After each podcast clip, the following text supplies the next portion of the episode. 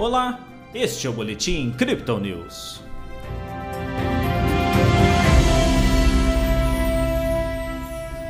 Com cautela em destaque, a Bolsa de Valores brasileira encerrou a quinta-feira com ganhos. O Bitcoin também operou de forma lateral, repercutindo o aumento de juros na zona do euro.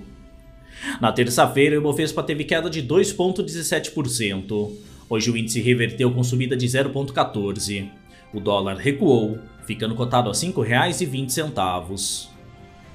Pelo Brasil, a agenda econômica foi fraca, apontando apenas alguns indicadores de inflação direcionados. O foco maior mesmo foi lá fora, com um aumento de 75 pontos base nos juros para tentar conter a subida de preços na zona do euro. Christine Lagarde, presidente do Banco Central Europeu, disse que a demanda global está mais fraca e a desaceleração do crescimento deve levar a um alto desemprego. Já nos Estados Unidos, os pedidos de auxílio-desemprego foram de 222 mil, abaixo do esperado. Jerome Powell disse hoje que a demanda de trabalho ainda é muito forte com salários elevados. A expectativa é que a economia passe por um período de crescimento abaixo da tendência. O Bitcoin, entretanto, parece ter sido pouco envolvido nas perspectivas macroeconômicas. Ao longo de toda a sessão dessa quinta-feira, a criptomoeda de referência operou de forma lateral, em uma faixa entre 19 mil e 19.400 dólares. Sem movimentações bruscas, a moeda digital comercializada agora a 19.300. No Brasil, a média de negociação é de 101 mil reais. O cenário macroeconômico era de grande incerteza nessa sessão, já que não havia muita clareza sobre o aumento de juros na zona do euro. Segundo os analistas da Crypto Digital, setembro deve continuar conturbado, pois os Estados Unidos também definem mais um avanço em suas taxas básicas.